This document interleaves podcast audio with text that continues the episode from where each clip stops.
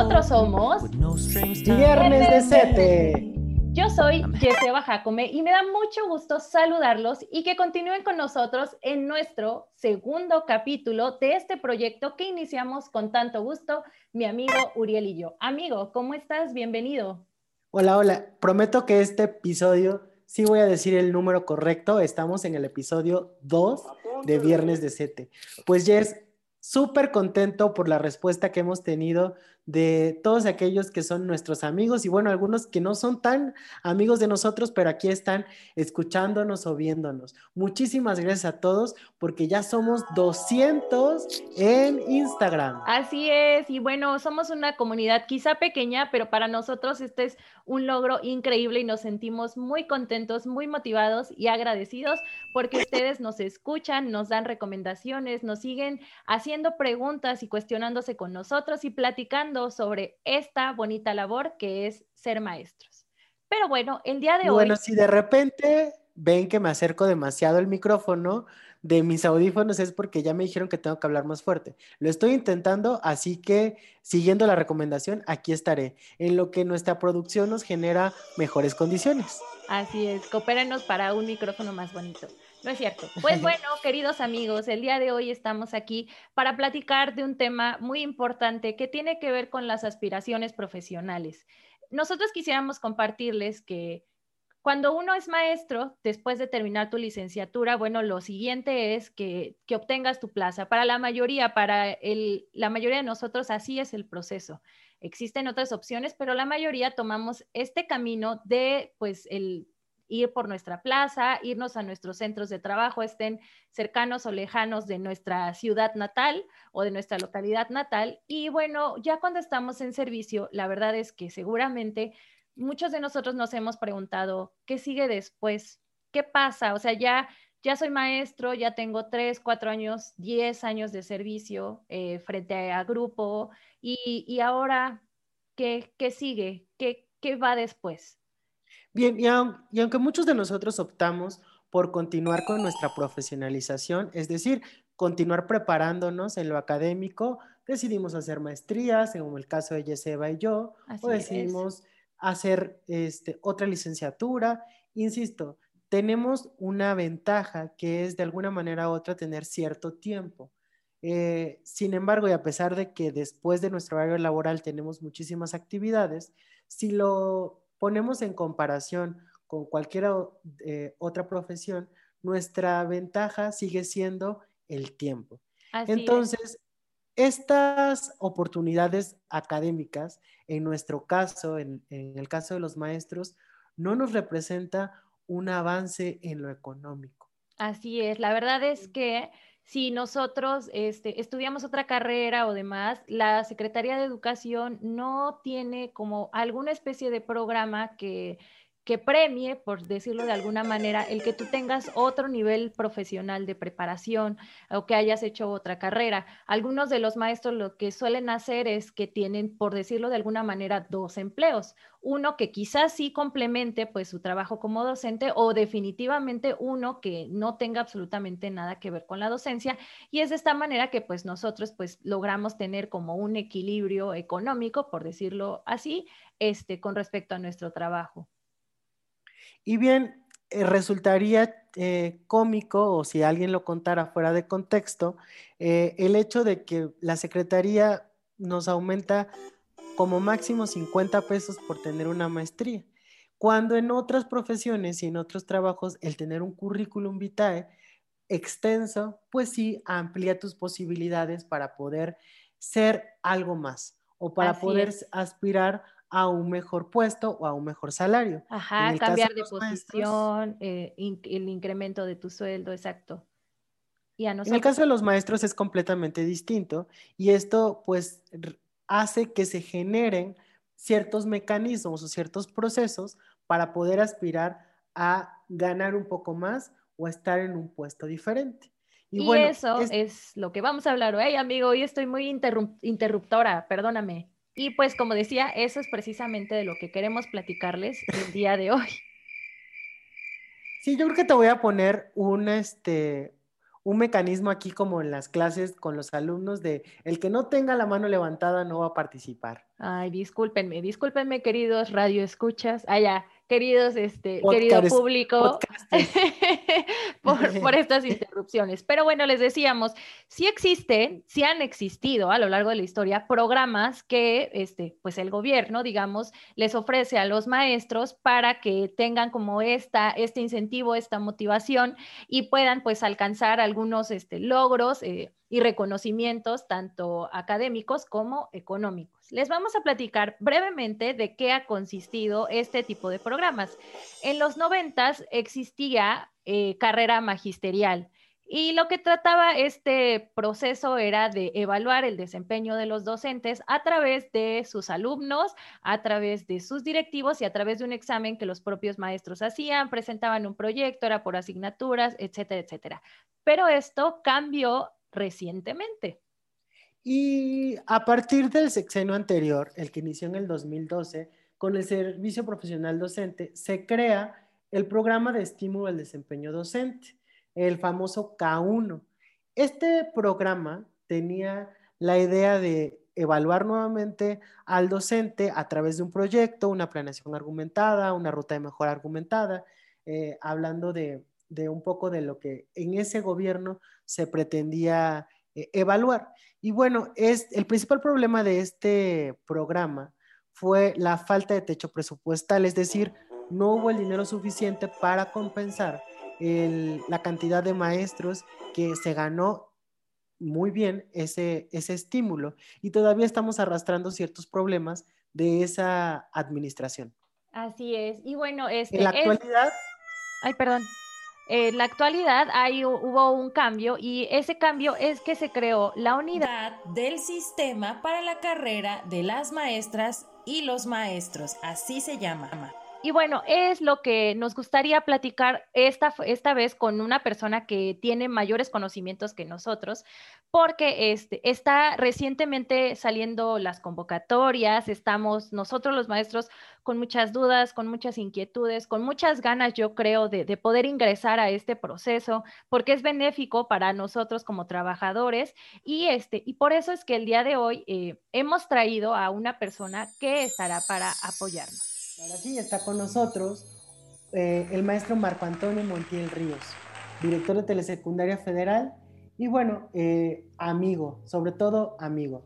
Maestro, sea bienvenido al podcast y nos gustaría que brevemente nos dijeras quién es el maestro Marco Antonio. Muchas gracias, maestra Yes, maestro Uriel. Eh, bueno, ¿quién es el maestro Marco Antonio Montiel? Pues como lo mencionas, es amigo, soy un director eh, que se dedica a la parte educativa y bueno, le gusta hablar de esos temas. Eh, no soy representación, no soy tampoco autoridad, simplemente un amigo de ustedes que le gusta tratar temas educativos.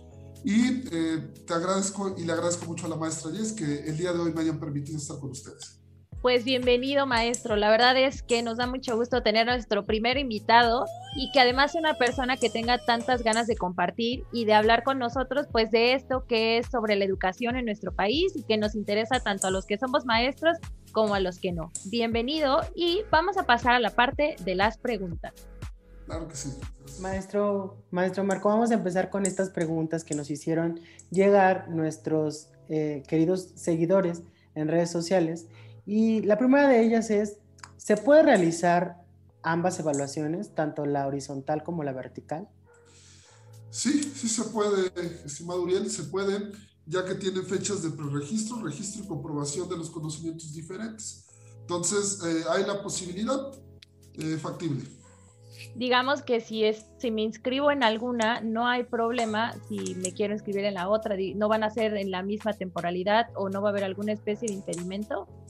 Eh, no, no, no lo hay. De hecho, en la promoción vertical hay un apartado en los lineamientos, hay un apartado que se llama vinculación del programa y en la parte de horizontal, en lineamientos de horizontal también está esa parte de vinculación del programa y este, se vinculan completamente todos los procesos de UCICAP.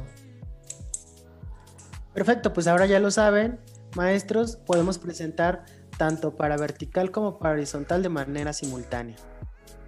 Oiga, maestro, también algunos de nuestros seguidores se preguntan cómo se plantea la evaluación que van a hacer los padres de familia.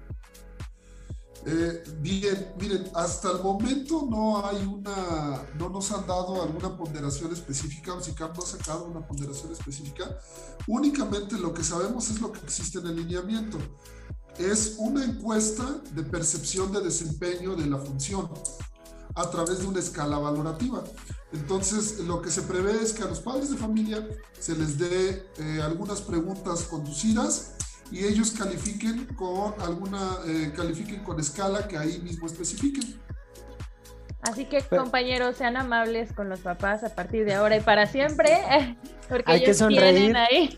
Los queremos, señores padres de familia, gracias por todo el apoyo y la comprensión. Y un saludo para ustedes, sabemos que nos están escuchando también. Gracias. Muy bien, también nos preguntan por ahí si este, hay una especie de permanencia en el cargo de la figura del ATP. Recordemos que el ATP es el asesor técnico pedagógico para todos aquellos que no son maestros y nos están escuchando. Muchas gracias, Uriel. Eh, sí, efectivamente hay, hay, una, un cargo específico, hay una temporada, una temporada específica.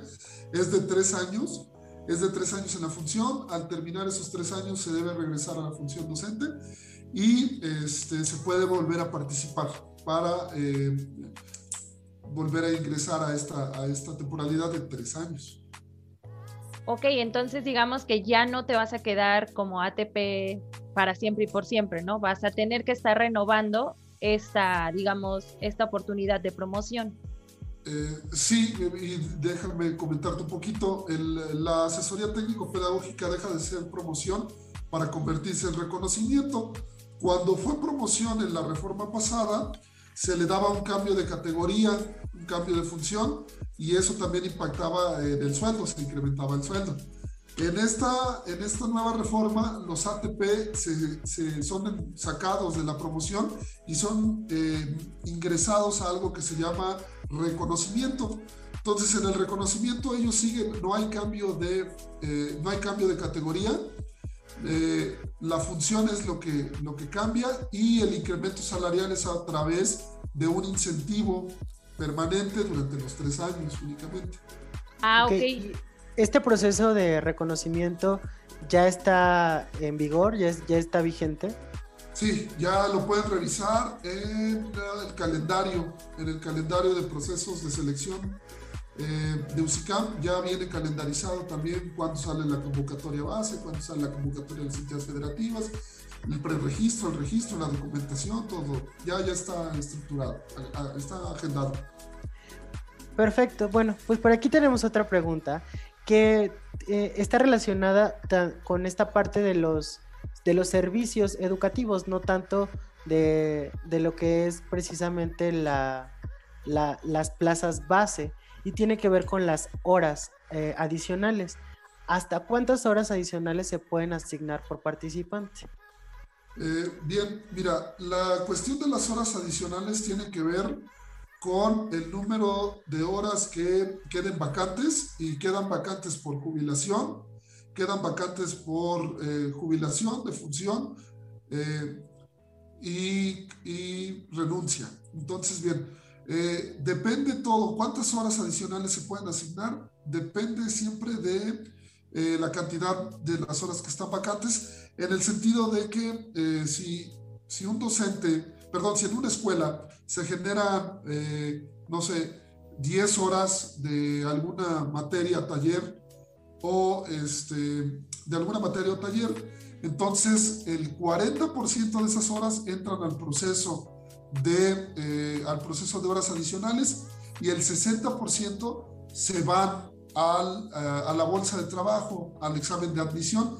Entonces, en ese mismo entendido, decimos que si hay 10 horas vacantes en una escuela, 4 horas podrán ser sometidas a concurso entre, entre eh, los compañeros ya en servicio y 6 de esas 10 se deberán ir a la promoción, a la, perdón, a la, al proceso de admisión. Sí, es que mire, esta duda yo creo que generalmente la tenemos, por ejemplo, los maestros como yo que somos de educación física, que este, que así nuestro contrato está por hora, semana, mes, ¿no? Entonces, esta es una buena oportunidad de aumentar la cantidad de horas que, elaboramos en nuestros centros de trabajo. Pero sí, me resulta muy interesante saber cómo es que, se va a hacer esa repartición y bueno, nos tendríamos que esperar a, que ya salga como que la convocatoria de la cantidad de horas que se van a ofertar al momento de presentar el examen, ¿no? Claro, ah, además, bueno, hay que comentar, y es, importante decirlo, eh, un, docente puede tener hasta 42 horas, entonces también en referencia con el número de horas que ya tenga el docente, eh, es que se va a poder asignar. Si hay un docente que tiene 40 horas y participa por las cuatro vacantes que habíamos mencionado, pues de esas cuatro vacantes únicamente él va a poder eh, tomar dos, dos únicamente. Entonces también es importante revisar cuántas horas tienen. Por ejemplo, los compañeros de educación física como usted eh, son, tienen módulos de 19 horas inicialmente. Así es. Entonces, este, los compañeros de generales y técnicas que también están por hora semana mes, pues también algunos comienzan con módulos de 12 horas, de 16 horas. Entonces, eh, es, es, es, eso, ¿no? Revisar la relación eh, vacancia, número de horas que se tiene del compañero en servicio. Ok, excelente. Muchas gracias. Bien, y maestro, eh, tenemos otra duda en cuanto al incremento salarial que se va a obtener de estos procesos de promoción, si van a trascender la etapa sexenal de este gobierno. Eh, sí, sí, claro, claro. El, el, incremento es permanente porque impacta en el aguinaldo, impacta en la prima vacacional y también en la seguridad social, eso ya lo maneja el lineamiento, ¿eh? el, lineamiento que sacó UCICAM ahorita en diciembre, ahí lo maneja, que es permanente, se va a identificar en el comprobante de pago con, este, con la clave C, C1, C2 hasta el C8, ¿no? Sí, no, de acuerdo a los niveles, ¿no? Pero con la letra C. Lo cierto es que entrando al proceso de promoción, a los actuales, se van a perder los incentivos ganados anteriormente. No, también lo dice el lineamiento, se va a respetar, se va a respetar tanto las letras de carrera magisterial como el que, el que conocemos coloquialmente como K1, también se respeta. El K1 se respeta y ya nada más se le agrega una C a sus letras de carrera magisterial y a ese K1 pues, se agregará una C. Excelente, sí, porque muchos maestros tenían como esta incertidumbre de, de, que si hay que decidir, eh, si dejo, digamos, el beneficio que ya tenía de carrera magisterial o del K1 para ahora entrar en este nuevo proceso. Pero es, bueno reconocer que o saber que, que, que no está por ahí. Oiga, maestro, y mire, aprovechando que está usted con nosotros, nos gustaría saber ¿cuál sería su recomendación? Por ejemplo, yo le, en el caso de educación física, como le decía, este, ¿usted qué me recomendaría? Si yo primero realizo la evaluación para obtener horas y después para promoverme de manera horizontal o al revés, primero intento promoverme de manera horizontal y después para adquirir horas. ¿Cuál sería su oh. recomendación? Sí, por calendarización, primero la horizontal y después el incremento de, las horas adicionales. Eh, ahí también lo dice en el lineamiento de horas adicionales que, este, perdón, en el lineamiento de uh, promoción horizontal lo dice, eh, el compañero que obtenga y participe en horas adicionales e incremente, pues eh, también el, este incremento del 35 o del 41%, dependiendo en dónde esté elaborando, en, en, qué área esté elaborando, este, se va, va a permear a estas horas adicionales que, que incremente. Muy bien, excelente. Entonces, digamos, eh, es una buena oportunidad para prepararnos e intentar hacer las dos al mismo tiempo. O sea, digamos, como no son en el mismo periodo, pues ya, ¿no? como muy ambiciosamente todo. sí, claro. Miren, ahorita UCICAM no ha metido candados, las convocatorias tampoco. Eh, tenemos que revisar las convocatorias, pero hasta el momento se puede participar en todo. Entonces, si ustedes están en factibilidad de presentar horizontal, en vertical, y horas adicionales, háganlo. Háganlo. Eh, hasta el momento, como les dije, hay vinculación entre los programas de UCICAM, entre los, entre los programas de selección. Entonces, este, esa, es la, esa es la cuestión, hay que participar. pues la recomendación que les doy siempre a mis allegados es participen en todo, es gratis, no cobran, entonces inscríbanse y ahora que tienen estas recomendaciones también del el maestro Marco, pues ya tienen un referente mejor y sobre todo más certero de hacia dónde apuntar el siguiente paso. De alguien que ya nos hizo la tarea. Entonces, para mí que el maestro Marco es el morro de los plumones. Ajá haciendo ahora sí que el super paro con esta información. Pues maestro, agradecerte un montón eh, eh, la información que nos has brindado. Realmente, bueno, al menos a mí, no sé a ti, Jess, me ha servido muchísimo para darme cuenta de lo mucho que me hace falta leer todavía. Y bueno, eh, hay que entrar a ver el lineamiento y sobre todo dar seguimiento a estos procesos que, bueno, en los que podemos participar, claro, siempre y cuando cumplamos con los criterios para cada uno de ellos. Sí, quizá parezca poca información, pero sustanciosa, o sea, lo que más tenemos que hacer pues es informarnos por nosotros mismos y después preguntar, asesorarnos con quien ya este, está más, más actualizado que nosotros y pues le agradecemos muchísimo que se haya dado a, la tarea de, y de platicar con nosotros. Por ahí tenemos algunas preguntas también referentes a los criterios que se van a utilizar por evaluación, pero este, platicando un poquito antes de empezarnos a grabar, este, comentábamos que es muy largo, es muy extenso toda esta información. Afortunadamente el maestro Marco este, nos va a brindar más detallada la información que él ha estado este, obteniendo después de leer y nosotros se las estaremos compartiendo a través de nuestras redes sociales. Maestro Marco, muchas gracias. muchas gracias a ustedes, este, maestra Jess, maestro Uriel, muchísimas gracias por la invitación. No, no, gracias a ti, maestro. Y bueno, nosotros seguimos con esto que es nuestro viernes de sete. Pues sin duda, escuchar a alguien que pues está tan informado, que se ha documentado, que ha estado traduciendo todas estas convocatorias, nos puede dejar más preguntas que respuestas, pero pues por ahí creo que tenemos la tarea de también nosotros leer un poco más, preguntar, acercarnos con aquellos que nos damos cuenta que, que están este, investigando, que están leyendo para que este proceso pues sea benéfico para todos y sobre todo sea posible, lo alcancemos pero me gustaría que hiciéramos una reflexión un poco diferente acerca de este tipo de procesos, de estas evaluaciones. ¿Qué es lo que realmente están evaluando? Mm, ¿Cómo vemos este tipo de procesos? ¿Creemos que son los adecuados? ¿Creemos que son justos? No sé, amigo, me gustaría escucharte. Pues, Yes, definitivamente, y lo hemos platicado muchísimo, esta clase de procesos de evaluación no definen del todo qué tan buen maestro eres, qué tan buen director eres, qué tan buen supervisor eres. Pero son el medio, son el mecanismo que existe el día de hoy para poder avanzar en lo profesional hablando de la carrera de los maestros. Entonces, a pesar de que podamos tener diferentes opiniones acerca de ellos y de cada una de las etapas que, que, comprenden, me parece que la oportunidad para poder seguir avanzando está ahí y que depende muchísimo de nosotros el tomarlas o no.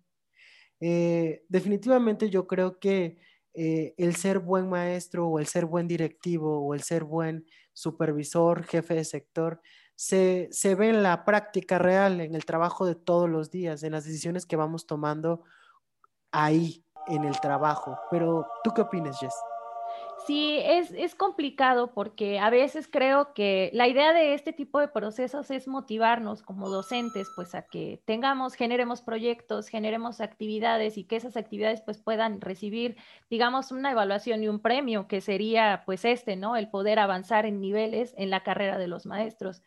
Pero también a veces sucede que los procesos son extraños, son complicados, son distintos y no sabemos si realmente están midiendo lo que deberían de medir. Es un proceso muy complicado, muy difícil, porque además pues se hacen a nivel nacional, no nada más estamos hablando de nuestro estado, sino que todo el país está inmerso en esta oportunidad y en esta posibilidad de evaluarse, de obtener algún beneficio saliendo bien en esa evaluación. Entonces, creo que lo mejor es tratar de verlo como una oportunidad de, tener un objetivo. A veces en, la docencia nos pasa que nos viciamos en, en, lo que ya venimos haciendo, creemos que lo hacemos bien, pero cuando vienen este tipo de pruebas, pues el objetivo cambia, las ideas tienen que cambiar, tenemos que buscar otros espacios y empezar a leer y empezar a, a animarnos nosotros mismos y a descubrir pues que estamos aquí, que amamos este trabajo y que, que por hacerlo bien pues vamos a tener un beneficio. Y pues bueno, yo creo que no hay mejor reflexión que esta que les acabamos de brindar respecto a estos procesos. Y nos despedimos. Este fue nuestro segundo episodio y nosotros fuimos y somos y seremos Viernes, Viernes de Sete. Un abrazo a todos, muchas gracias. Síganos en redes, Viernes de Sete, Instagram, Facebook, YouTube y Spotify. Que tengan excelente día. Hasta pronto. Adiós.